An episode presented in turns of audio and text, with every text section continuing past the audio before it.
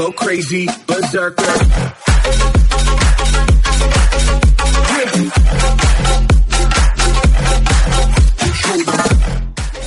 Esto no puede estar pasando. Ahora sí estoy grabando. Vamos, este, eh, eh, el final del otro es el principio. Señoras y señores, estuvimos un par de rato hablando y yo no, había puesto a grabar el- el bendito podcast del guiso. Así, así arrancamos este nuevo episodio de la asamblea que estamos estrenando nombre. Estoy bien contento de empezar este podcast por tercera vez. Mano, no puede ser que estuvimos hablando como 15 minutos. Sí, sí, 15 minutos. Está- Estuvimos hablando como 15 minutos. Está- Hablamos de todo. Nos Está bien, pero- Hiciste introducción de cada uno de nosotros. Eh, hablamos del Rincón Peón. Eh, Mira, te- ahí... Está enfogonado. Hablaste- Pero espérate, espérate, vamos a arrancar porque, señoras y señores, estamos en otro episodio de este maravilloso y espectacular podcast llamado El Guiso, estrenando nombre de la asamblea. La gente se estaba preguntando, eso que escuchan es Chelo enfogonado haciendo un Una mejunje, batida, una batida un ahí. mejunje ahí de escombro. Anda pa'l carajo. Este es el Guiso Podcast. Hoy estamos en este nido de creatividad. Mala mía por el ruido. Pero hay mucha gente enfogonada conmigo Bueno, porque 15 minutos. ¿Tú sabes lo que te- 15 minutos nosotros Bueno. hablando aquí de momento? Ah, mala mía, no estoy grabando. Que- la vida, la vida. La vida, la vida. Este, Hoy me acompaña un gran creativo editor, el gran Pedro Chino Silva. Y gracias por tenerme aquí hablando sin grabar. En verdad, bien gracioso. Este, y nada, nada, pues, cosas que pasan, pero muy divertido, muy divertido. Este, también nos acompaña el mejor chef del mundo que se rehúsa a, a salir en este podcast. El gran, el gran comediante, músico, actor, Carlos Alfonso. Carlos, di algo acá, ven, pégate un momentito. Lo voy a decir en clave morse. Clave de Morse, por favor. Por ahí viene Carlos con su clave de Morse que nadie entiende. porque realmente no es clave Morse. Exacto, ok. Dímelo, Carlos. Voy.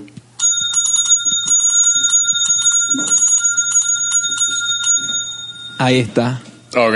Y también nos acompaña el hombre de Kanmandú. La gente buscando qué, qué significa eso. Esa- e- ese es el hombre de Kanmandú, ese que están escuchando ahí. Este, con, con, con la batidora o whatever, como se llama, la licuadora. Sí, José Manuel Chelo. estaba bien contento hasta que dijiste, no, no estoy grabando. Pero es que, mano, mi- la incompetencia a veces llega a un nivel insospechado. Mano. ¿Cómo Pero estoy está? seguro, de, estoy seguro de que él está contento de participar de, de lo que vamos a hacer una vez termine con su batida. So, it's okay. ¿Cómo estás? Mano, todo bien, todo bien. Como te estaba diciendo ahorita, Hace 20 hace minutos. como 20 minutos atrás, tuvimos la oportunidad de, de estar en el, en el Rincón Film Fest. Obviamente es uno de los festivales de, de- de cine en Puerto Rico más prestigiosos, más super cool, es como que súper nítido. Y estuvimos allí compartiendo con varios cineastas del patio que, que presentaron sus proyectos, incluyendo a Maritere Vélez, Benji López, este, Juliana Maite. Eh, en verdad todo fue excelente, la pasamos súper bien y tuvimos la oportunidad de ver, eh, que como quien dice, la premier de la película The Man from Kathmandu Yes. quien que la protagoniza obviamente pues nuestro compañero José Manuel. Y, y- ah incluso estuvo allí el DP de la película. Carlos Este, Medina. que, Carlos Medina quien estuvo compartiendo con nosotros también. Tremendo muchacho un talentazo brutal. Saludos donde quiera que esté allá en Los Ángeles ahora mismo. Pero pero la peli y bueno vimos la película super cool La- o sea, una película que recomiendo, es una película que es necesaria para los fanáticos de, de, de este género de, de, de karate y de pelea, acción. Y obviamente, pues, un toque diferente porque pertenece a, a otra parte del mundo, ¿me entiendes? Pero está súper nítida. Y debo decir que estoy orgulloso, obviamente, de José Manuel, de haber participado en ella y de haberse tirado esa maroma de estar allá, este, arriesgarse, porque él fue allá sin saber eh, qué era lo que se iba a presentar, pero súper cool. Y obviamente, pues le dieron un reconocimiento como mejor película y, y a José le dieron este el premio de mejor actor, que está. súper cool. Y en verdad la ha pasado súper, súper, súper, Chelo, estuvo ¿cómo- súper nítido. ¿Cómo estás? Yo estoy bien, la verdad. Sobre todas las cosas del domingo fue un día especial. Más allá de las, de las premiaciones fue porque por fin pudimos poner la película acá en Puerto Rico después de haberla terminado y pasar por todo ese proceso largo, eh, de esperar a ver cuando yo la iba a ver, que todavía no la había visto hasta hace varias semanas atrás, hasta después entonces pensar cuándo es que se la vamos a presentar a una audiencia. Eh, Julio, el organizador de- del festival, se me hizo un acercamiento hace, hace un, ya, va casi un año, no un año completo, pero iba casi un año y me dijo, mira, cuando tengas la película nos gustaría ponerla en el festival eh, y varias cosas a considerar. El festival, eh, fun fact, eh, fue el primer festival que yo sometí un cortometraje. So, también eso ¿Nunca hacía, yo nunca había sometido un cortometraje antes hasta el Rincón Film Festival en el 2007 creo que fue cuando sometimos a Arecibo y no fue ni siquiera por voluntad, fue porque obviamente esta era parte de una organización y ellos querían llevarle el cortometraje a Ah, no sabía que lo habían sometido Sí. a Rincón. Eh, y ganó Director's Choice en aquel tiempo.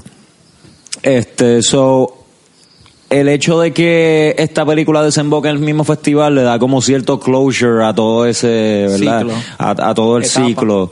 Y pues cuando él me hizo el acercamiento, recuerdo que hace dos años yo fui al festival eh, sin pensar que siquiera alguien se acordaba de mí allí. Yo fui únicamente como pues, para, para, para ir, por- únicamente por asistir.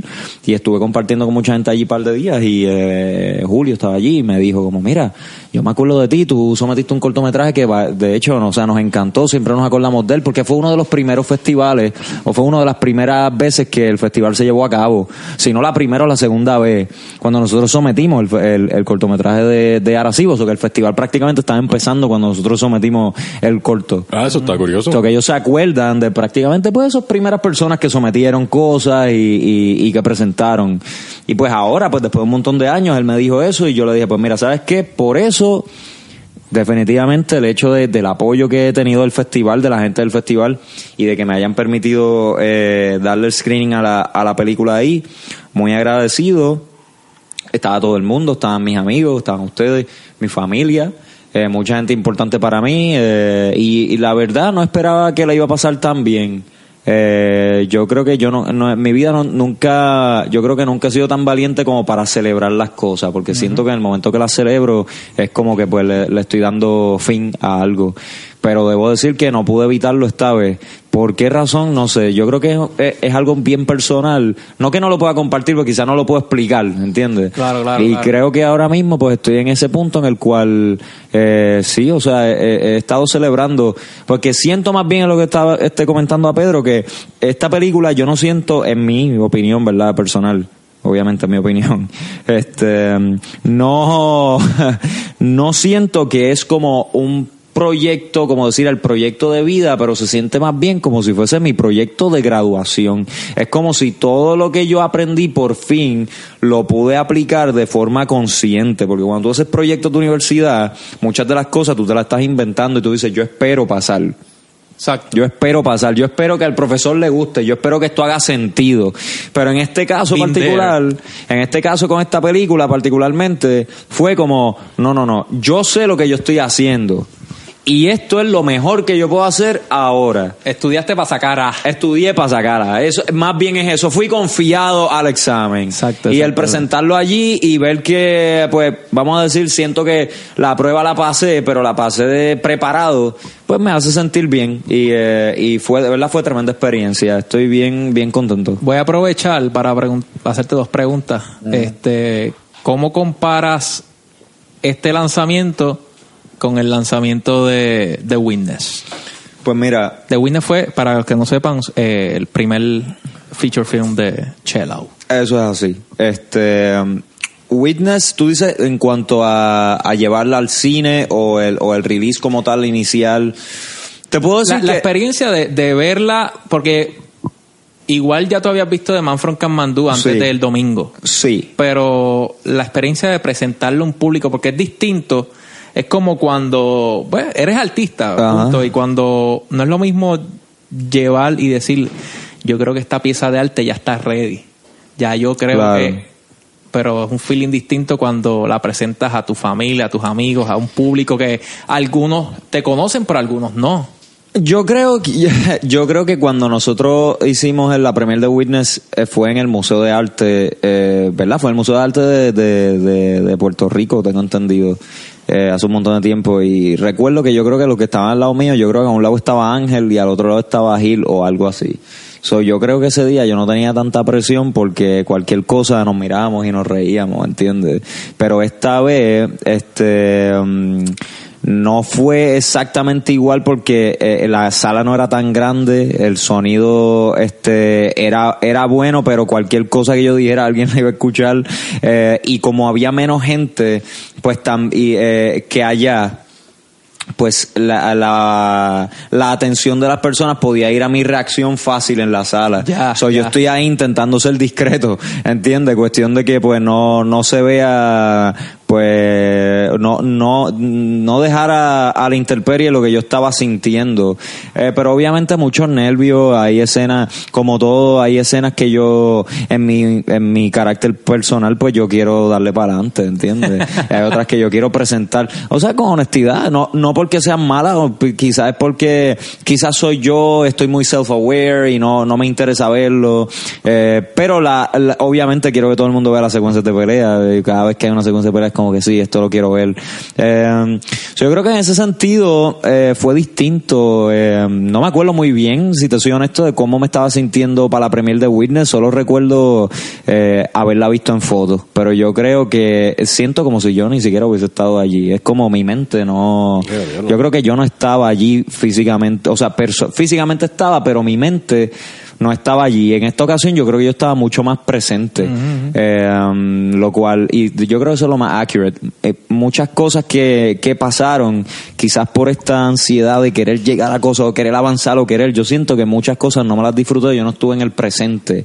Y yo creo que ahora eh, estoy mucho más presente que, que antes, no sé. Chino, ¿qué te pareció? La experiencia allí el pasado domingo. Mano, pues imagínate, el, 14 vi- el vibe de ver una película de alguien que, que compa- con quien comparte muchas cosas, qué sé yo qué, eh, está cool, mano. O sea, eh, yo estaba, yo estoy contento con todo lo que está pasando, ¿me entiendes? Y, y pues, está súper cool, ¿verdad? Eh, la segunda pregunta se me, se me olvidó. qué ridículo, qué ridículo. Este, pero sí, el, eh, ah, lo que te iba a preguntar ya. Es que mucha gente me iba, me, me va a decir, mira, pero están hablando mucho de The Man from Kathmandu, están hablando de que sale en Nepal, están hablando de que fue al Rincón Film Ah, Festival. pero, pero entonces probablemente... ¿Cuándo Pero- la van a dar acá No, en Puerto no, Rico? esa- esa es la pregunta que todo el mundo me va a hacer. O probablemente, eh, ¿sabes qué lamento? Lo único que lamento de lo del Rincón Film Fest y qué sé yo qué, es que no pude ir antes. Claro. Los días anteriores para Y ver, para ver otras cosas. Totalmente. O sea, fue como que, pues, obviamente, pues, yo Por cuestiones de trabajo, totalmente. trabajo. O sea, teníamos toda la intención de ir antes Claro. para ver los proyectos, pero estábamos trabajando y pues también hay que. Las No, agendas. no, no se puede. No, no se puede. O sea, literalmente ese era el día que teníamos como que para, para, sí, yo para el evento. o sea. yo tuve eventos, yo, o sea, en mi carácter profesional, pues tuve eventos de viernes, sábado, o sea, trabajo. Y sé que presentaron, este, me parece que presentaron como dos cortometrajes de horror. Y maldita sea mi Mm. ¿Verdad vida. que tú eres yo- fan exacto, que yo, es como que, hermano, me hubiera encantado este, poderlos ver y pues lamento mucho no haber podido eh, pues, ver el Voy a aprovechar que, que Chelo está de pie para ploguear el episodio eh, número 2. Bueno, de los primeros episodios que Chelo este, fue el primer invitado de este podcast y que hablamos del proceso de filmar de Man from Kathmandu. Estabas acabado de llegar porque eh, te fuiste justamente después del huracán y este podcast empezó en febrero 2018, so que estaba como que bien reciente la experiencia, so les recomiendo escuchar ese podcast con Chelo para que sepan todo el struggle y todo el lanzarse sin, sin saber a dónde. Que hablaste par- parte de eso, pero mucha gente me va a decir, mira, yo, ustedes están hablando mucho, hablando bien y se ganó premios en la película, pero ¿dónde puedo ver de Manfred Kathmandu? Pues mira, mano, yo quisiera poderte contestar esa pregunta ahora mismo. Este, la verdad es que todavía no sabemos. eh, hay un sales agent que se va a ir con la película al Festival de Cannes a intentar venderla a algún distribuidor internacional. Eh, si no consigue distribución internacional, alguna distribución este, europea o algo así, eh, pues lo- lo- los creadores de la película van a intentar moverla por su cuenta en los Estados Unidos. Yo estoy eh, quiero tener una premiere en noviembre en New York. Esa es la próxima, eh, una de las cosas que tengo en mente. Va a haber un screening en España Brutal. en julio. Eh, no sé si voy a asistir, me gustaría. La verdad, todo depende del trabajo. O sea, Claro. si hay mucho trabajo, no voy a poder ir. Pero este, si tengo una oportunidad de escaparme, este, pues, pues me gustaría ir eh, a, a España en Barcelona, el festival de NIF. Y algo que, que, que yo voy a decir es que pues, tienen que entender también que Chelo es actor y es el protagonista y esa parte no te toca a ti, la, la parte de- Exacto, o sea, obviamente eh, yo, yo tengo... quisiera también que todo el mundo acá, los que no pudieron ir al Rincón Film Fest, Ah, que yo pudieran también. verla, pero y tú también, y Yo Chino también. también. y los panas de, de nosotros y, y más personas de tu familia. Todo el mundo, ¿verdad? Pero Claro. no es algo que está en tus manos. No está en mis manos, pero definitivamente este hay, hay todo. Obviamente es un producto de, de entretenimiento, yo quiero que la gente lo vea y que se lo disfrute. En algún momento yo creo que van a tener la oportunidad. De aquí a allá intentaremos seguir moviendo screenings. Eh, hablé ayer con el director de ver cómo podemos también, este, eventualmente si no hay una distribución comercial en Puerto Rico, eh, pues nosotros mismos de alguna forma organizar unos screenings que estén controlados este, por la, por la producción con un coordinador local. Eh, entonces estábamos trabajando eso también y eventualmente pues yo sé que sí, eh, pero para mí lo más importante es que esta película se mueva, eh, no únicamente aquí en Puerto Rico, alrededor del mundo también, que siga abriendo puertas al word of mouth, que la gente sepa quién soy o qué hacemos o qué estamos haciendo, para ver si eventualmente podemos hacer otros proyectos, porque eso al final del día es mi, es mi intención. Eh, yo termino un proyecto y pues yo lo veo, pero para mí ya, eso es parte del pasado y siempre ha sido así. ¿Entiendes? Ah. Siempre ha sido así. Estaría brutal, este, y lo voy a decir aquí pa- pa- para que, para documentarlo. Estaría brutal, este, hablar con algún productor de eventos de los que yo, con los que yo trabajo y organizar como un pequeño tour, después que tengas los derechos, como un pequeño tour en varios teatros, Eso es perfecto. Eso, de hecho, eso, eso es algo, eso es una idea. como que, Que- Taboas de Manatí, Sí. en el Tapia o en el, no sé, whatever. Yo sé que a- al director le interesaría, obviamente con las condiciones adecuadas, Claro. eh, y ver que todo el mundo pueda cumplir con, con sus intereses, ¿verdad? Mi interés mayormente ahora mismo con la película es que la gente la vea y exponerla, por lo menos el mío. Eh, porque ya mi trabajo con la película ya terminó, ¿entiendes? So, ahora a mí todo lo que me- todo lo que me conviene es que la película corra y que se exhiba. Exacto. Pero obviamente hay otros intereses económicos que le conciernen más a la producción y a cualquier persona que se involucre con ese tipo de actividad que después que todas las partes estén en ¿cómo te digo? En En, agreement, pues que, que lo hagan, o sea, sería sería genial. Bueno, Chino, ya yo sé lo que pasando, ahora. pasando un poco a otros temas que quería hablar. Este, se fue un post viral en las redes sociales. Eh, Saben que pasó todo esto de la catedral, catedral de Notre Dame Mano, y eso, se eso quemó. fue horrible. Eso era. ¿Sabes ¿Qué- cómo se sintió desde mi ¿Qué te perspectiva? pareció? ¿Qué te pareció? Mano, mano, cuando yo pude ver como que el footage de lo que estaba pasando, se sintió como, como cuando pasó lo de las Torres Gemelas. ¿Tú Por crees? lo menos para mí. Fue como que esa sensación de, de que algo que tú conoces, que es icónico, que es histórico, que, que está ahí. El y arte lo- gótico y las gárgolas y todo por eso, eso, bien pero, pero, pero me refiero a, tú, tú sabes, está la Torre Eiffel, están, la- están Claro. las Torres Gemelas, están estos, estos, estas El- estructuras que son icónicas Ya. para cada país y entonces es como que verlas caer así, de un segundo para otro, sin, sin aviso previo ni nada, es como que, mano, se siente horrible. Yo creo que ese feeling que tú tienes no lo tuvo mucha gente. Y yo, yo creo que acá en Puerto Rico sentimos que Europa está bien lejos. Digo, está bien lejos de verdad, pero... pero Digo, físicamente está lejos, pero siguen siendo personas. Y, No, y, no, o sea, uno está familiarizado sé, con la cultura de pero esa no- gente. Yo y- pienso que no es lo mismo que las Torres Gemelas. ¿En serio? Yo pienso que... Digo, lo de digo, las Torres mi Gemelas opinión- también fue, un, Fue súper- súper horrible trágico. porque obviamente murieron personas. De hecho, de no, miles de no- personas. no hubo reportes de personas que fallecieron en ese evento. No, ¿verdad? un bombero herido. Un bombero herido. Pero, pero en las noticias salió El mundo llora la catedral de Notre Dame. Yo, El mundo llora. yo no sé si lloraron mucha gente. En París sí, en Francia sí, en Europa sí. Claro, claro. Pero yo no sé si acá en Puerto Rico, este, yo creo que, no sé, no, no, no lo veo tan ¿Qué tú piensas, Chelo? Bueno, yo, yo honestamente estaba bien preocupado por el jorobado. Lo primero que pregunté fue Ve, eso. ve. Ve, este, ve, este tipo no tiene alma. Eso fue lo Este primero. no importa que- o sea, porque, pero ah, tengo entendido que si lo único que salió herido fue un bombero, pues él debe estar bien. Lo único que quiero es saber si le han buscado casa o eso es lo que único que me importa, ¿entiendes? un Porque torlito fema, un fama, torlito- ¿entiendes? un torlito de fema. Qué, qué poco concepto histórico.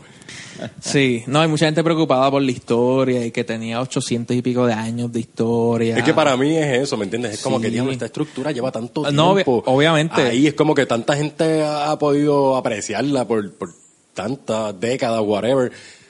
Y de momento se cayó. se jodió y es como que todo eso se perdió. Pues obviamente han salido muchas cosas en las redes sociales sobre eh, la catedral y hay diferentes feelings. Hay gente que sí que está llorando y con el corazón roto. Hay otra gente que está vacilando con lo del jorobado. Pero este post se fue viral. Ajá. Y, y lo voy a compartir con ustedes a ver qué ustedes piensan. Porque vamos a hablar del post y de las reacciones de este post. Ok. Buen día, dice el post. Investigando un poco lo del incendio de la Catedral de Notre Dame, se confirma que las gárgolas fueron retiradas hace una semana. Según la historia, ellas cuidaban a la catedral y repelían cualquier amenaza. By the way, está bien mal escrito la, Sí, la la, redacción. la gramática. Al quitarlas para restaurarlas, la catedral quedó inmune y la tragedia sucedió una semana después. En el libro de Apocalipsis 15.2 dice Wow. que los guardianes de un icono eclesiástico serán retirados por razones incomprendidas, desatando una desgracia mayor y poniendo en peligro las reliquias sagradas. Sabemos que ahí estaba la corona de Cristo y la capa de San Antonio. Tres puntitos. La verdad, inventé todo esto, pero hay que fomentar la lectura. Puto el que lo lea. Diablo, mano. Tú sabes, me imagino cuánta gente no terminó de leerlo y empezaron a comentar. Exacto. Y empezaron a comentar, ah, ¿qué es So, eso Yeah. fue lo que pasó entonces. Ya había gente que no terminaron hasta el final y hay un montón de gente que prácticamente no se dio cuenta de que era un chiste. Exactamente. Ve, Yo al principio, mientras lo leía, yo me hace algo de sentido.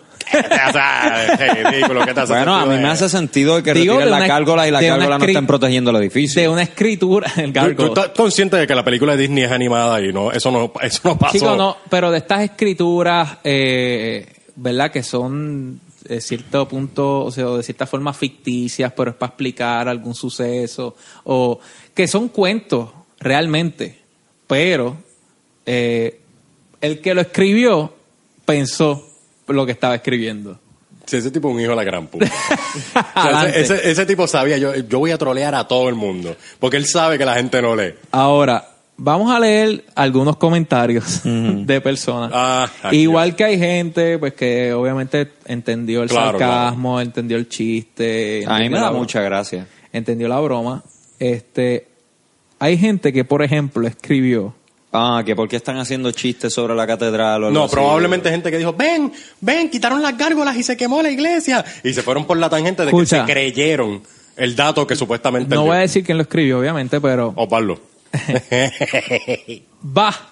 Eso es solo un edificio más que lamentablemente se quemó. Hay peores cosas pasando en el mundo que necesitan nuestra atención. Ok. Ok. Ese Pues está- entonces, porque él simplemente no escribe lo que concierne a las A la cosas que hay que atención, brindarle exacto. atención en vez de estar escribiendo en este tipo de posts. Escucha, escucha. Eso le está dando... eh, Ok, está sí, bien. se puede, se puede. ¿Qué, qué Biblia? Como que... ¿Qué Biblia? Entonces puso el versículo de Apocalipsis 15.2. Como que qué Biblia están leyendo, porque eso no es lo que dice en, en la Biblia. Bueno, pero claramente él dijo al final que era un chiste, eso que esa persona simplemente no leyó el post hasta el final. Eh, claro. Exactamente. Este, fácil. Ellos lo sacaron porque leyeron el Apocalipsis. Y como dice ahí, quieren hacerlo para llamar la atención. Eso, Mm, sin eso es sentido. totalmente incomprensible. Ese, ese tipo está pensando con el culo. Mira ¿Qué este. carajo fue eso? no quedó inmune si sucedió la tragedia. No quedó inmune si sucedió la tragedia. Al contrario, quedó vulnerable. Está mal escrito. De una vez, dígale al que lo escribió Ah. que Apocalipsis 15:12 no dice eso. Quitaron las gárgolas y quedó inmune. O sea, por eso se quemó. por inmunidad. Bueno, mano, es que hay gente que no puede bregar con tanto poder. Si yo fuese inmune, a lo mejor me prendo en fuego también. Ay, Dios. Esto Ok. se está yendo deep. Este, este, este comentario es bien largo, pero el- su punto es que, eh, que aunque sea, mira lo que dice aquí. Eh, Pero mira, eh, pero eso, pero, perdóname, pero eso de ser inmune y quemarse, mira Dragon Ball Z, cuando este, Ay, cuando Goku se convierte en. Super Saiyan, ¿qué pasa? Se prende en fuego. So que la catedral lo que estaba era inmune. Dile a ese hombre la que hay. ahí está. Mira, Dios, pero qué análisis, mano, hermano. Bueno. les digo que deberían tener un poco más de tacto, porque no todo creyente o religioso reaccionará tranquilo como yo lo hago. Hay demasiados fanáticos que les gusta discutir. A Como todos eh. los fanáticos les gusta discutir a menos que no se enteren de antemano de que son fanáticos. Si tú no sabes que tú eres un fanático, tú vas a discutir porque de eso se trata el fanatismo. De tú eres de un lado y de por- una sola y cosa. por Y no más que te- Y tú no vas a razonar de otra cosa. Solo que vas a estar discutiendo. Exactamente. Vamos a seguir leyendo aquí. Este dice por aquí. Eh,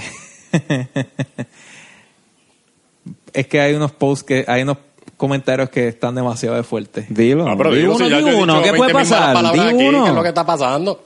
Eh, dice eh, así. Este este no tiene que ver con. Este fue alguien que leyó. Así mismo nos cogen de pendejos.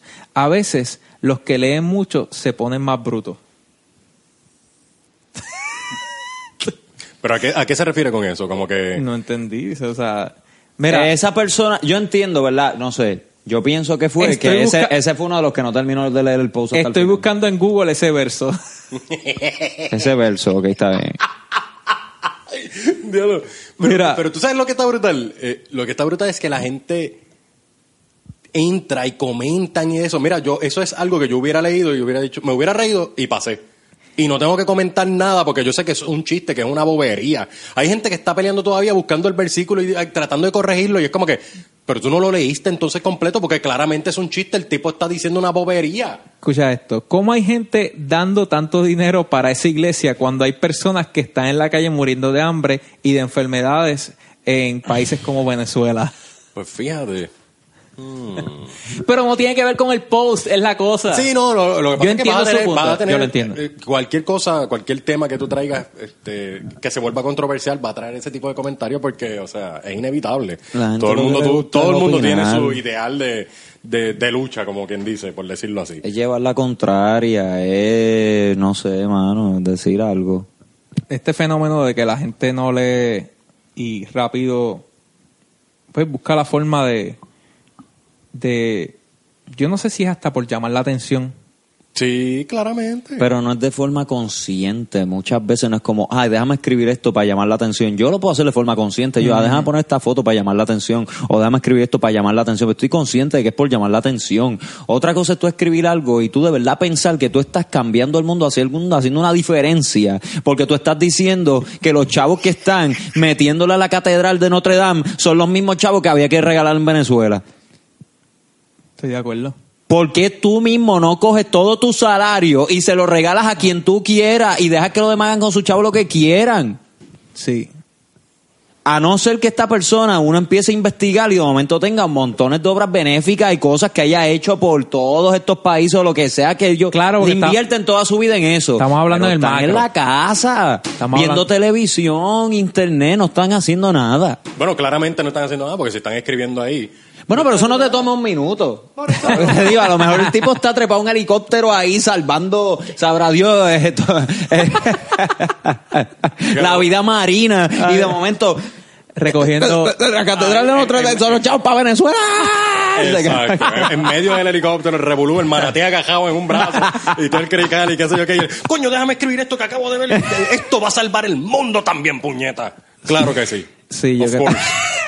Yo creo, yo creo, Este tipo está en el sofá de la casa haciendo nada. Puede ser, puede ser. Pero estamos hablando del macro, obviamente. de... Exacto, exacto. Pero, este, a mí, yo, yo no sé a veces si seguir, seguirle la corriente a este tipo de personas para ver hasta dónde llegan. Ah, no, eso es lo, No, no, no, pero eso es lo ¿sabes más que a mí me gusta. de Eso, eso, es- eso Eso un es lo perfecto. Eso es un loophole. Porque esa gente va a seguir y seguir. O sea, tú te pones, tú te enredas a discutir con un tipo de eso y el tipo va a seguir y va a seguir. Tú sabes que a mí me Sin pasó- haber, pueden pasar una hora discutiendo y el tipo todavía no leyó el Mira, post. yo, te- yo no te pero voy a... Claramente, entrar a discutir este, cualquier cosa con cualquier persona que no. Que nada que ver. Que nada que ver. Eso es un problema. Mira, a mí me pasó en una ocasión. Yo no soy persona de escribir mucho post, ni soy persona de, de, de- de ser controversial en redes sociales, porque realmente no tengo por qué. Yo no tengo por qué. Que la gente haga lo que le dé la gana. Que todo el mundo sea feliz. Sí, sí. Pero tuve una situación una vez que no pude controlarme con alguien que estudió con nosotros. Yo creo que me acuerdo. Ajá. Y, y fue cuando yo estaba viviendo en Los Ángeles para las elecciones. Ajá. Que Donald Trump estaba de candidato y estaba en sus rallies y su cosa y qué sé yo qué. Y tuve una discusión con esta persona porque él- obviamente la persona con la que yo discutí es de Puerto Rico, este, pertenecía a las Fuerzas Armadas de Estados Unidos. Y el tipo de la noche a la mañana, el tipo más fanático de Trump y todo lo que Trump. Y yo como que, mira, mira, dude, no es por nada, pero tú te has dado cuenta que ese tipo no quiere cuenta con nosotros. O sea, no quiere cuenta con nosotros. Nosotros somos invasores, es totalmente racista, no somos parte de Estados Unidos, todas estas cosas que, que Donald Trump, entonces, todo lo, lo, lo que lo representa a él. ¿Qué pasa? Que entonces, pues yo no pude controlarme. Y yo, a mí me entró una ira y fue como que, dude, pues, eh, o sea, tuve que entonces enredarme literalmente a las cosas por Facebook con él, como que, pero era tratando de concientizarlo, como que, pero tú te das cuenta de lo que tú me estás diciendo a mí, todo lo que tú me estás diciendo está erróneo. O sea, eso representan tus valores. Tú, o sea, tú, tú crees que, que ofender sexualmente a una mujer, porque eso fue lo que hizo Trump cuando agarró a la periodista aquella eh, en sus partes privadas, whatever. Sí, sí, sí. O sea, tú estás apoyando eso. Yo le dije, tú estás apoyando y fomentando esa conducta. Eso es lo que tú me estás diciendo. Y el tipo, no, que sí, que sí. Yo terminé, sea, ¿Pero ¿Esto fue en comentarios o fue por inbox? no fue en comentario. Wow. Fue en comentario, pero porque yo quería poner bien claro como que, ok, tú me estás diciendo esto, tú estás defendiendo a ese tipo y tú quieres que ese tipo sea el que corra este país, que es probablemente la nación o una de las naciones más poderosas del mundo. Claro. Tú estás fomentando entonces lo- las porquerías que ese tipo está haciendo. So, tú eres igual. So, tú eres una porquería. Anda pa'l cara. Eso es lo que yo quería que se viera en los comments. Como que, pues, entonces tú, eres- tú no eres una buena persona. Tú no eres la eres una persona que mierda yo creía. persona. Tú eres una mierda persona. Sí, sí. Y el tipo siguió ahí dando, pero justificándose como que no, como que eso era lo mejor, que ese tipo era...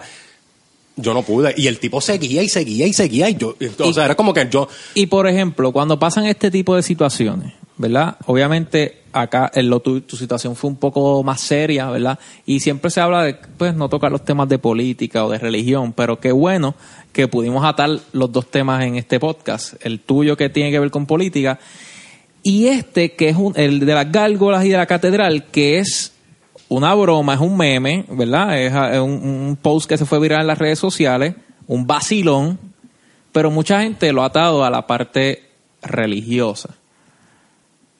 En ambos casos, ¿ustedes creen que se faltó el respeto? ¿Al respeto de qué? De, Mira, mira, mira. ¿Qué pasó? Carlos dice que sí. I know what you did there, you know. José Manuel, yo sé lo que hiciste ahí. No entiendo. o Inside sea, joke. eh, eh, este, ¿Cómo que se faltó el Al- respeto? al, eh, Pero ¿qué, ¿qué pasa con la Catedral de Notre Dame? O sea, ¿qué, qué, es que no entiendo? A eso Porque- vamos, pero yo entiendo que mucha gente pues no esté de acuerdo o no le gusta ese tipo de vacilón. Pero se, le ofe- se le faltó el respeto a alguien. Bueno, depende del comment. O sea, hay tantos y miles. en- no, no, no el comment. El en ese post que el tipo- original. No. El vacilón que No, al final no, no, no. dice, esto es una broma, me lo inventé. No, no, no. Bueno, Bueno, dijo... pero es que, es que eso se puede... inter- Bueno, ¿cómo te digo? O sea, tal vez para nosotros, por nuestra naturaleza... pues, A mí, yo no me siento ofendido para nada, al contrario, yo encuentro que, Gracioso. que es gracioso en el sentido de que este tipo, lo que él no, él- el comment ni siquiera se tiene que interpretar como que es de la catedral o que es, es para ver cómo la gente consume. Claro. Eso es como cómo yo la lo gente vi. interactúa. Una- exacto, como cuando yo lo leí mientras tú lo vas leyendo, cuando llegas al final, tú entiendes que la función de ese chiste es ver cómo la gente reacciona así de rápido sin tener toda la información a la mano. ¿Me entiendes? Entonces es como que pues eso es lo que yo y a mí pues no me parece ofensivo, pero tal vez pueda tal vez Tú sabes que hay gente que tiene tal vez sus sensibilidades más agudas ¿Tú sabes qué es lo que yo pienso? qué sé yo, piensan que, que en carácter religioso pues están siendo ofendidos porque pues están ah, eh, hablando de la catedral, de whatever. Ah, Ahí es que voy. Yo creo que hay gente que lo, lo pudo, aunque la intención no es ofender ni faltar al respeto, que Claro. eso yo creo que es lo primero, la intención. La intención es un meme, vacilar. Pero eh, yo creo que mucha gente está ofendida por el texto de ese post y no tanto por la importancia de lo que representa la Catedral de Notre Dame y, lo icónico que es para la Iglesia Católica y los años de historia que tiene. Y quizás mucha gente de esa ni sabía de la catedral o no, no estaban lo suficientemente informados o, o aware de lo que es la Catedral de Notre Dame hasta que se quemó. Pues, lo, lo único que te puedo decir es que a los únicos que de verdad le debe importar que esa catedral se quemó es a la gente que la tenía que proteger. Porque a lo mejor ahora mismo los van a dejar sin trabajo. Exacto. Los demás, que, o sea, si hay gente que va a tener algún tipo de recuerdo de haber ido, por ejemplo. Todo depende cuál sea tu conexión emocional con eso, pero no el todo el mundo. Definitivamente no todo el mundo. La gente sobre reacciona probablemente para estar en la onda como hacen con todo lo demás. Escriben algo, pasa algo, ven una película, la gente empieza a hablar de eso, a decir, a opinar, porque pues mano, ese- es, de eso se trata las redes sociales. Yo puedo decirlo, yo tengo el poder, yo quiero estar en la onda, yo quiero, Yo quiero ser eh, parte de este aportar, quiero ser parte. exacto. Y al final del día lo que la gente consume es aquellas cosas que puedan sentirse involucrados. Y pues un, un comentario como ese pues se presta pa- para que vengan los polos opuestos a Para discutir ahí. Claro, para polarizar. Y otro a ponerlo a Michael Jackson comiéndose popcorn como que soy indiferente este, y soy Estoy- cool. estoy ¿Sabes? viendo. Todo el mundo. Y a veces ese soy yo. Sí. ¿Entiendes eso que Sí, hemos- eh, no- no- yo siento que hemos estado en todas las posiciones. en todas las posiciones? Pero de hecho, claro, de hecho yo, yo soy, ¿cómo te digo? Yo soy... Tú eres el experto en Yo soy un insensible, yo soy un insensible y a veces tienen ustedes tienen estos debates por, por estas redes sociales y yo lo exacto, yo soy el tipo de popcorn, yo me siento, ah, mátense, mátense. Mira, una vez, pero en ese Súper morboso. Sí, no, en este, ya tú sabes, en- Roma. Eh, quería, Chino estaba comentando lo que pasó con este compañero de, eh, y, y lo de Trump y yo recuerdo que este a mí yo también soy el tipo de persona que intento reservarme los comentarios, eh, sobre todo cuando son controversiales o son temas eh, pues delicados. Pero cuando pasó el issue aquel de que James Gunn este había hecho unos Los chistes y que Disney lo votó. unos chistes y Disney lo votó, eh, habían unos compañeros que estaban escribiendo eh, como qué bueno que lo votaron, eso es lo que hay que hacer, esto, lo otro, bla, bla, bla.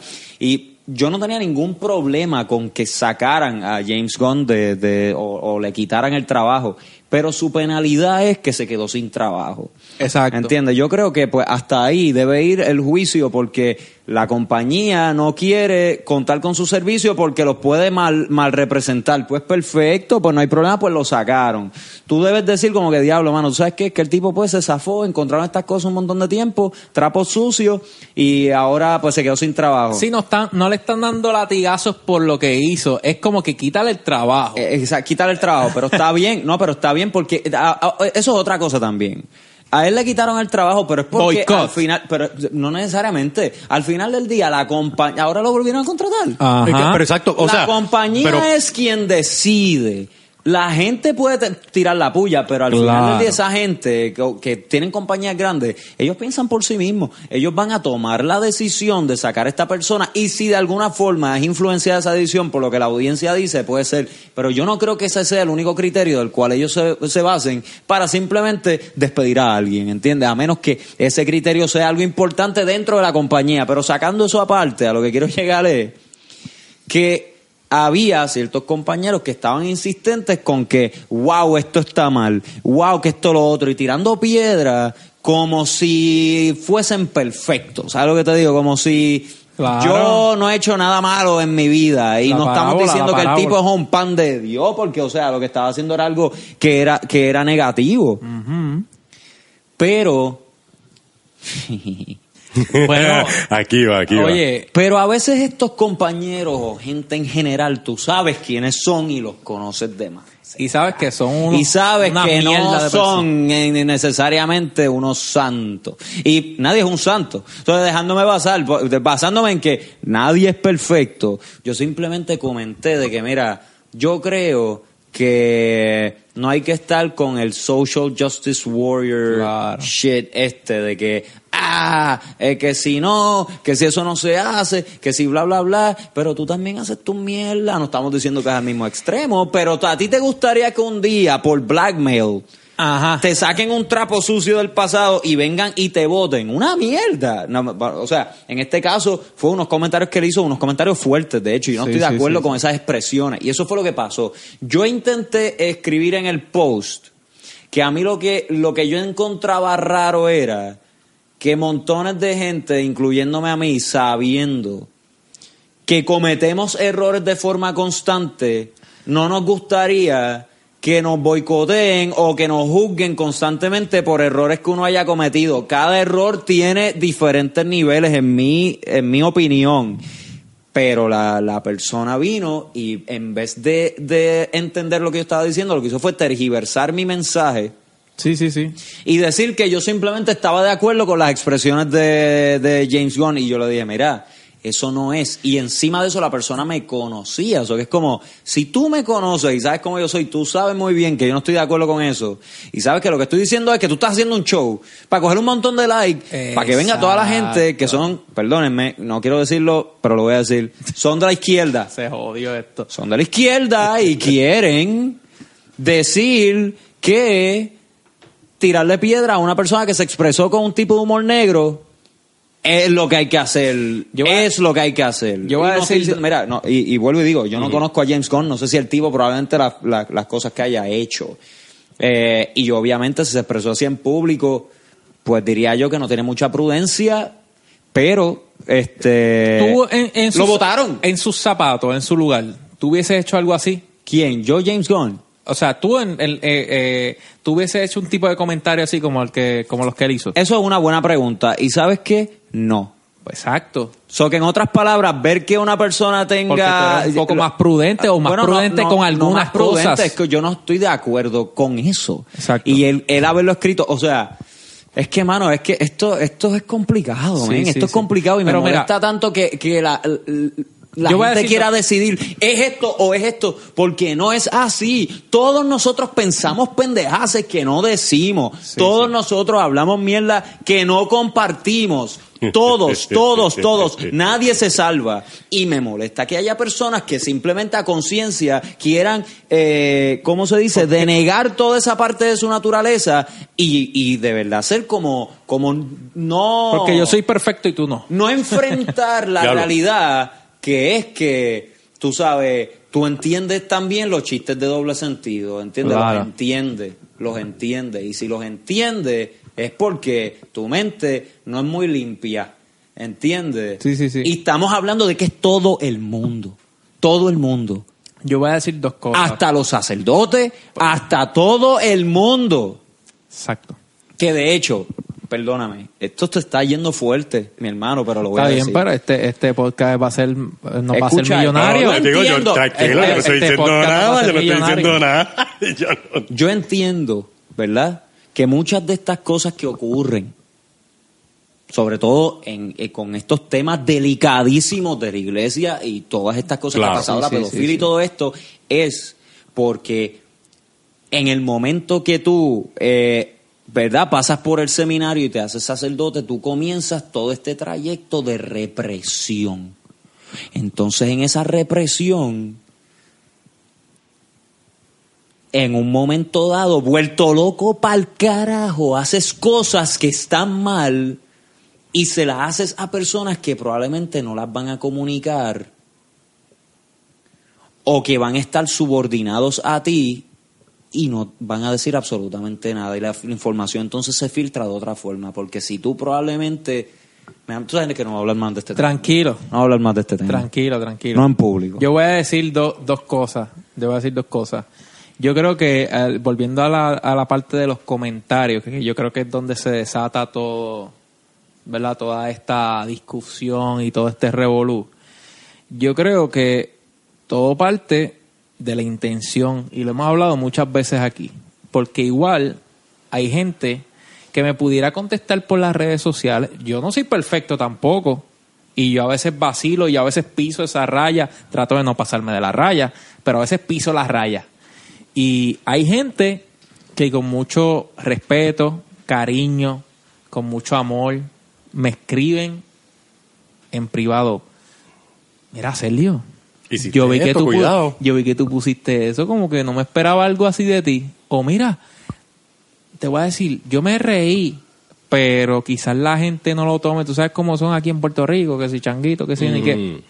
Pero lo dicen con la intención de de, de de alertarte, como que- Muchas veces aquí en las redes sociales es lo que dice Chelo. Es como que para ganar likes, para ganar atención, para convertirse de cierta forma en la voz de ese la- de, de esos polos opuestos, de esa polarización, convertirse en, en, en, en una voz con autoridad o líder o como que yo sé más, más que tú.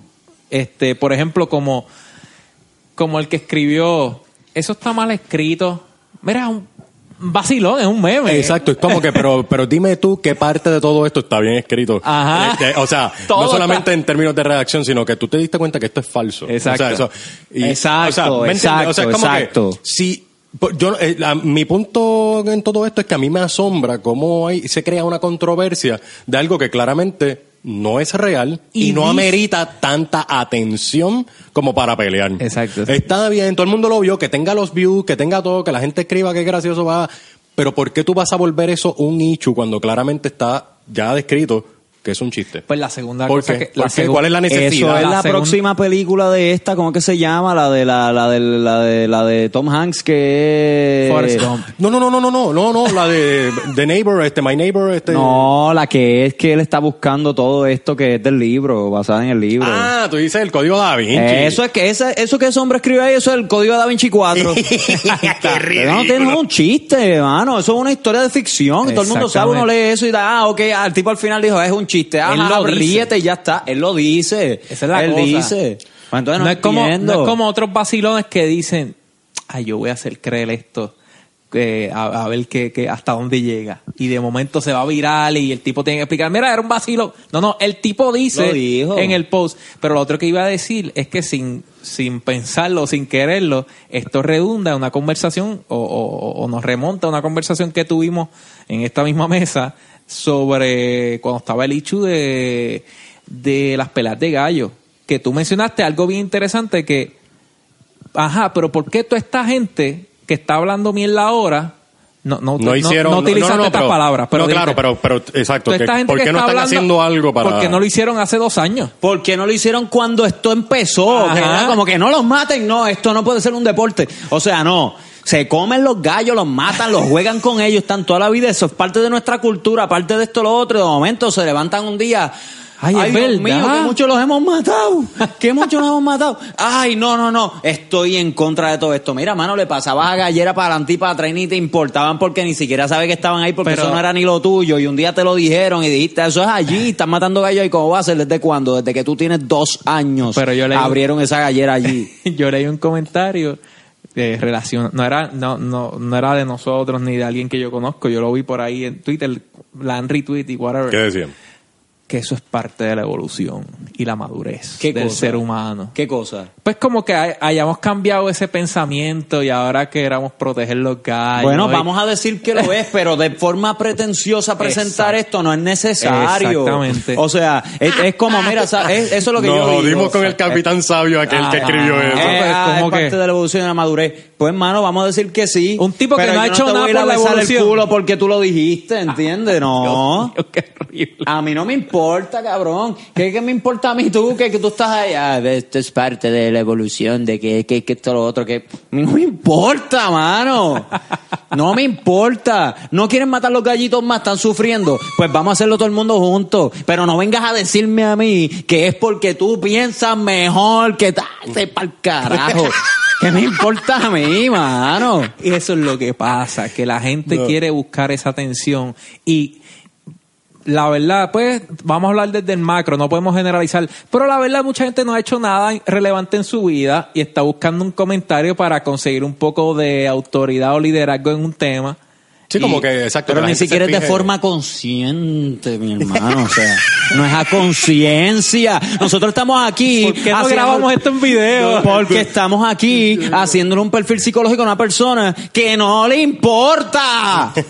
Va a seguir escribiendo la misma mierda mañana y pasado mañana. No le importa. No le importa. Ay, Dios mío. Es el mismo tipo de persona que tú vas emocionalmente abierto y le dices, hermano, me está pasando esto lo otro, y te dice, ay, yo no sé, ay, Dios mío, no, yo creo que yo voy para un psicólogo, pues, hermano, suerte con eso, se vira y le dice a la familia, "Acho, yo creo que ese cabrón está loco, yo que iba para un psicólogo. La misma persona, porque no se entera de que la mierda que está escribiendo es Exacto. para saciar el ego que tiene, que ni siquiera sabe que lo tiene. Eso no importa. No están conscientes, ¿verdad? Yo creo que, haciendo un paréntesis, yo creo que este disco duro se jodió. Ah, mi disco duro se jodió. Dando Sí. cantazo yo aquí. Sí. Ay, Dios mío. este, eh, lo que pasa es que estamos okay. haciendo un proceso para tratar de salvar o de descubrir cuál es el problema que tiene un disco duro de nuestro gran amigo Pedro Silva. No, este disco duro. Este, yo creo que murió. It's okay, nada, lo Pero- puedes retirarle ahí, no te preocupes. No, tranquilo, Que pero el es disco que, no afecte el es que. Chelo, es que Chelo le ha metido tantos cantazos a la ¿En mesa. serio que- fue por eso? No, no, chavando, loca. quería hacerle, okay. quería hacer ese paréntesis. Ah, tranquilo. Mira, hablando de otras cosas. ¿Qué piensan del spoiler de Avengers Endgame? No, por No, no, no, no, yo no sé nada.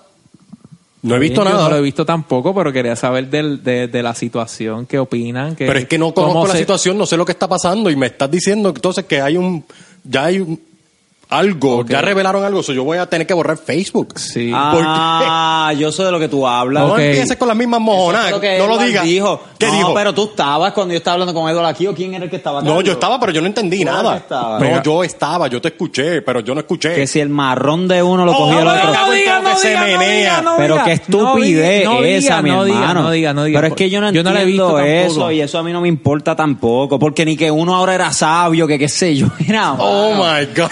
¿Qué me Mira, importa Pero vamos a mí? explicarle a la gente un poco de contexto. Es que en los pasados días se filtró Ay, lo no que ser. aparente y alegadamente es una escena de la película Avengers Ah, pero está online. Endgame. ¡Eh, a diablo! Pero eso, eso es un revolú bien grande. Lo que pasa es que obviamente el que lo hizo o el que lo el que Pero lo cogieron, lo cogieron. compartió, no, ahora mismo debería buscar la información, pero hasta ayer no no, no había nada. ¡Eh, a qué boquete! Pero eh, lo, lo compartieron como si fuera el nuevo trailer y le pusieron el logo de Marvel al frente.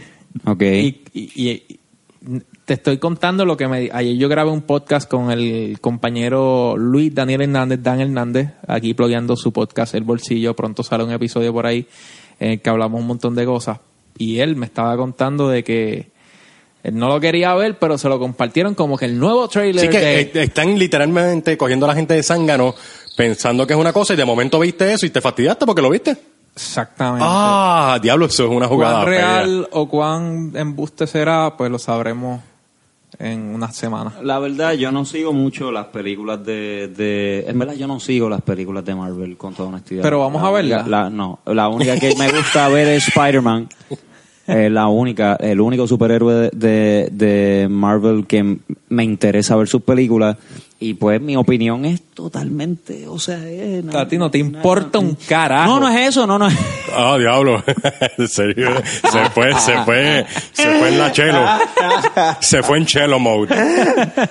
No es que no me importa. Es que mi, mi, mi, mis opiniones de, la peli- de las películas de Spider-Man no son muy populares, eso es todo. pues. Mi opinión de las películas en general no son populares, en verdad. Yo no sé ni por qué yo estoy haciendo películas.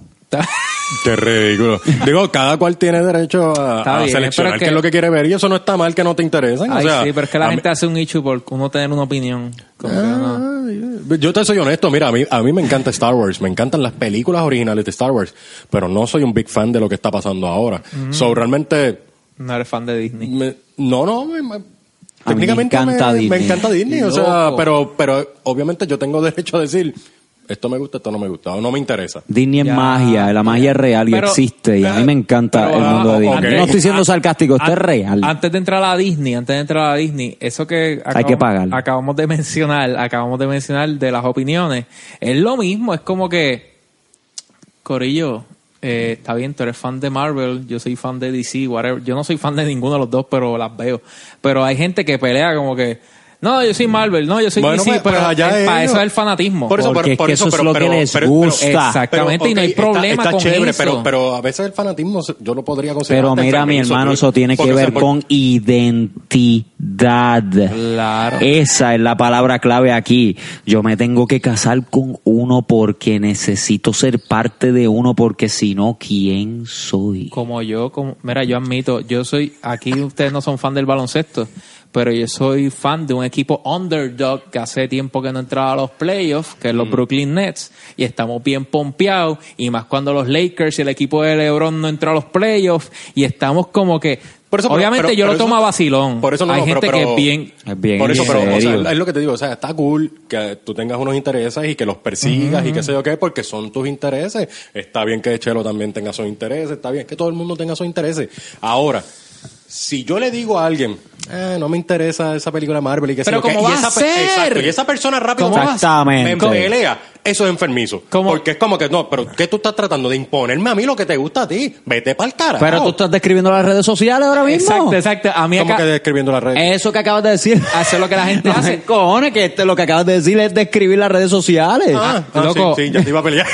yo como que, pero ¿qué carajo tú estás diciendo de mí? Tú estás diciendo que yo estoy en la mala. en la buena. A mí, fuera de mis amigos que saben que yo soy fan de los Nets desde hace un montón de, así casi 20 años, fuera de mis amigos, todo el mundo me dice, pero ¿quién es fan de un equipo que pierde? Nadie quiere ser fan de un equipo que Pero, ¿Y pierde. por qué no? Y si tú puedes apreciar por la forma en que tal vez juegan, ah, que no ganan y qué sé yo qué, pues juegan como una mierda. Pues mira que se joda, a mí me gusta. Exactamente. ¿Cuál es el problema? ¿Cuál es el problema? Exactamente. Pues, pues, pues a ti te gustan los Bulls, vete allá, cágate en tu madre, yo, juega Ajá. con ellos allí juegan. A mí me ellos. gusta Michael Jordan. Ahí está. Lo único que yo sé es Michael Jordan. y me gusta Space Jam. Ahí está. Y me gustó los Monsters. Y me gustó esos equipos. Ese fue el juegazo de la, de la eternidad. Box Bunny con Michael Jordan. Dime tú, Mejor mano, verdad. Team. Eso es lo mejor que hay. ¿En qué cabeza cabe Michael Jordan jugando baloncesto con los Looney Tunes? En el- eso de verdad vale la pena irlo En a el ver. 95-96 fue eso. Eso sí. ¿Qué, qué hay de cierto que supuestamente estaban en conversaciones para una secuela? Ya. Bueno, LeBron ya- James. ¿Ya la hicieron? Bueno, el LeBron James dijo que no iba a jugar, no sé, creo que en el equipo no, nacional o algo se lo, así. lle- lo draftearon para jugar con los Looney Tunes. Exactamente. Eso está genial. No, para firmar, para Yo firmar. también haría lo Para mismo. firmar, la verdad. Ah, va a firmar con ellos y todo el equipo. Sí, o va sea, a firmar ya con lo- ellos a jugar en, el- en los Warner Bros. Studios con ellos full time ahora. Exacto, ya Mano, qué bueno. los Lakers. Yo pienso que honestamente eso es tremendo, tremendo career move. Porque, o sea, nadie tiene la oportunidad de ver a esa gente en persona. Y este hombre ahora va a jugar Va a ellos. jugar. Va no a es que, jugar. no es que va a verlo, No lo va a ver. es que va a jugar. Sí, no, eso, eso sí que de verdad es otra cosa. Pues qué Eso es otra chévere, cosa. qué bueno. Mira, último tema. Estoy, estoy bien pompeado con Disney Plus. Sale en noviembre. El nuevo servicio de streaming de Disney. Eh, una movida que ya hemos visto anteriormente, por ejemplo, lo hizo WWE con WWE Network. Warner Y- Brothers también tiene su plataforma de... de- ¿Sí? Sí, Warner Bros. O sea, DC. Ah, Quise ya, decir ya, ya. DC, ¿no? Pero, pero me imagino que, que, que esto está bajo la sombrilla de Warner Brothers porque Ahora, el contenido de DC lo está generando... Pero este estoy bien pompeado porque no solamente van a haber cosas viejas de Disney, sino que van a haber series nuevas exclusivas para Disney Plus. 6.90 no estoy dándole promo, pero es que en verdad estoy bien pompeado con 6.99 mensual. Pregunta, pregunta, pregunta, preguntativa. Este, en esa plataforma, ¿habrán episodios de los muñequitos viejos de Disney? O sea, los originales de Mickey, de Donald Duck. Porque en verdad yo era bien fan de esas No cosas. sé de la hasta misma forma dónde- que los Looney Tunes y todo eso. so- no sé hasta dónde lleguen. No, Eso pero sería en YouTube fantástico. lo puedes conseguir gratis. Sí. Sí, También. pero no todo. No, incluso están hablando de, por ejemplo, de en qué orden ver Star Wars. Pero a mí me gustaban qué- esos también. sí, no, en verdad eran bien creativos. Ese tipo de, Eh, comentarios. eh, En qué orden Pero, pero no ah, ¿en qué ah, porque pegan entonces con la sangana de que, Sí, sí. ay, qué película de Marvel tienes que ver primero y después cuál es la última. ¿Te Y- gusta y Disney? Es como que, Disney. Sí, pues sí lo digo. Me encanta el mundo de Disney, es mágico. Me encanta. Cada vez que yo quiero viajar, yo lo que quiero es ir para allí. De verdad, te lo digo. Bueno, mi, en mi única serio. experiencia así en, como Todo- en atracciones así fue Universal Studios en, obviamente en, en Los en California, perdón. Y yo era, es- para mí eso era como un Toys R Us. Era poner a un niño en Toys R Us. Yo estaba fascinado con todo lo que había allí y las posibilidades creativas que podían traerse a eso. So, me imagino que si voy a Disney, me va a pasar exactamente lo mismo, tal vez a- Allá hay Universal también. Al lado. Esa es la cosa. En Orlando. hay Universal Island of Adventures, Uni- Universal Studios, hay dos parques de Universal en Orlando, está Hollywood Studios en Disney, está en todos LA los también. parques de Disney, montones de parques, después nos vamos para Deberíamos todas las montañas de hacer un rusas, corillo. nos vamos para todas las montañas rusas de Busch Garden, vamos para todos lados, me quiero ir. Loco, va- deberíamos hacer un guiso live allí. Oh, eso estaría nítido, pero primero hay que llegar allí. O sea, Ah, no, pero llegar eso allí. estaría nítido. Mano, imagínate Jonathan, tú, yo, este, Luis Collazo y Sabe todas bueno. las respectivas personas que tengan que estar al lado de nosotros. Sería fantástico, cabrón. O sea, como que tenemos que hacerlo, tenemos que hacerlo. Sabe Yo, bueno. yo quiero, definitivamente. apuntan? No, yo estoy apuntado Bueno, ya. yo, sí, siempre y cuando ¿Cómo es que tú económicamente. me dijiste lo- la otra vez que estaban almorzando? Que ya pasó. eso pasó. Ya esto pasó, ya se grabó el guiso allí, ya está todo hecho. Se fue viral, todo el mundo millonario. Ah. Y regresamos. Exagerado. y regresamos tranquilos, ya. Vámonos palca. Tengo Vamos. hambre. Este, Espera. vamos a comer. Este episodio definitivamente, no sé. Yo estoy, yo estoy como saliendo del closet, mi hermano. Oh, oh, oh, oh, oh. Yo creo, yo creo que con este episodio nos vamos a hacer millonarios. No sé. Yo Pero creo. mira, ¿sabes qué? Yo, eh, Yo creo que así bottom line, bottom line. No, no, bottom, bottom line, realmente, eh, yo sé que hay cosas que son controversiales, yo sé que hay temas que son delicados, pero a veces se tienen que hablar. A veces hay cosas que se tienen que decir, hay- a veces, porque es que también uno no puede vivir con el miedo de, ay, es que yo no me atrevo a hablarle, pero entonces ¿cómo tú te vas a expresar? Entonces tú estás reprimiendo un montón de cosas. Y también O sea, no estamos- nadie está diciendo nada malo, nada que perjudique a nadie. Lo que estamos es tratando de, de a veces, pues, pasarnos un poquito de la raya para poder decir ciertas verdades que la gente no se atreve. Y yo estoy de acuerdo con eso. Yo creo que lo único que a mí a veces me echa hacia atrás es el hecho de que yo sé que la gente, en el público en general, no me conoce personalmente. Y piensan que tú estás cualquier expresión vertida, cualquier expresión vertida la pueden malinterpretar y decir, esa persona probablemente es así o proba- por- probablemente es así.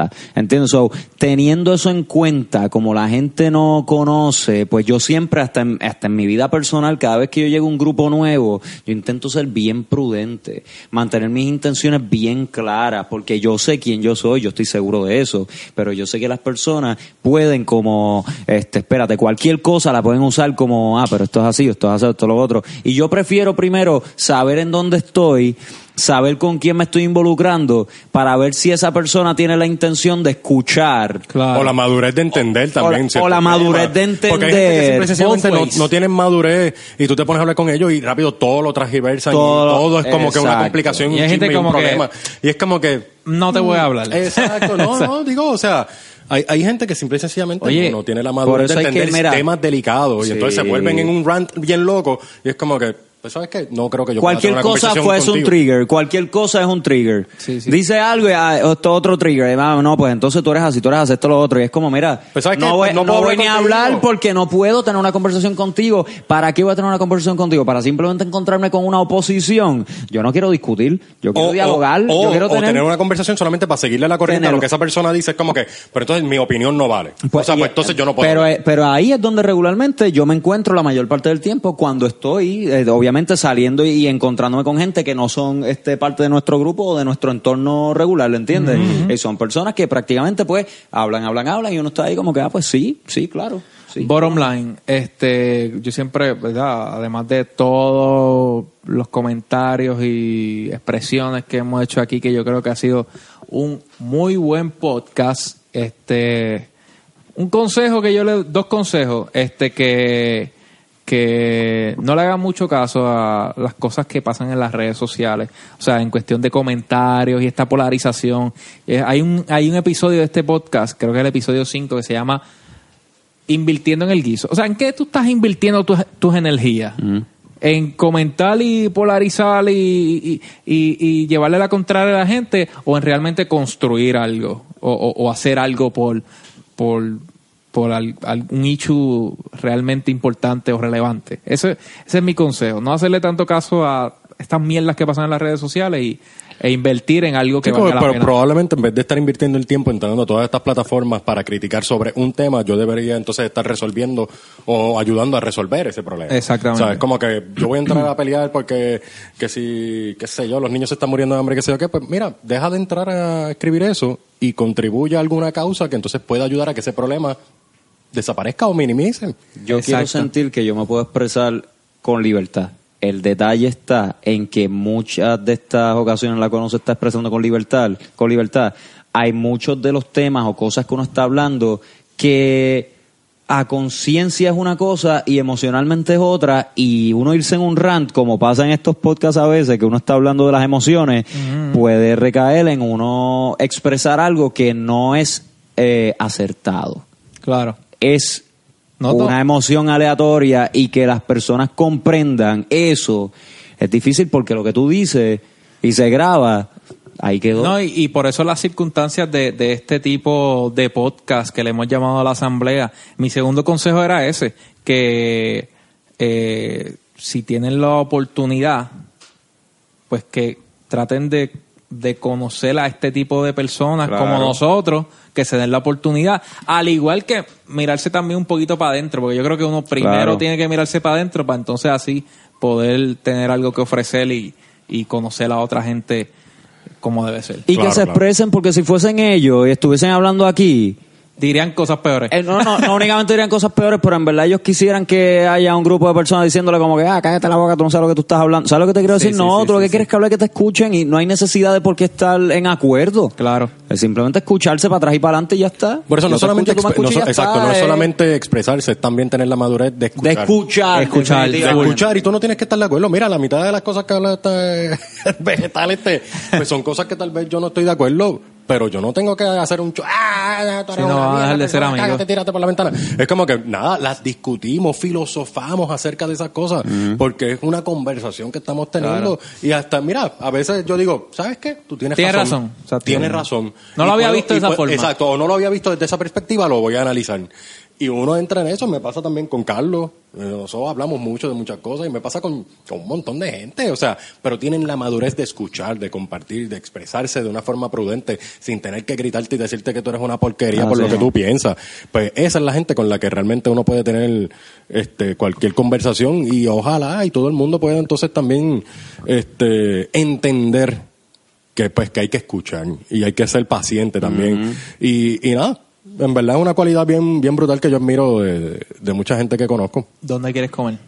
este mano pues mira no sé porque resulta que bien ahí de- no no no solamente el plato de comida que, que nos entregó aquí el niño El Carlos Masterchef. Alfonso el Masterchef que estuvo delicioso y qué sé yo pero este es que me estaba comunicando eh, eh, Efraín Casillas, que es director, co- colega de nosotros, me estaba pidiendo a ver si podía trabajar en cierto. grafiquitas. So, no sé, mi disponibilidad ahora, pero Saludos te agradezco, te agradezco, exacto, un saludito Efraín eh, Casillas.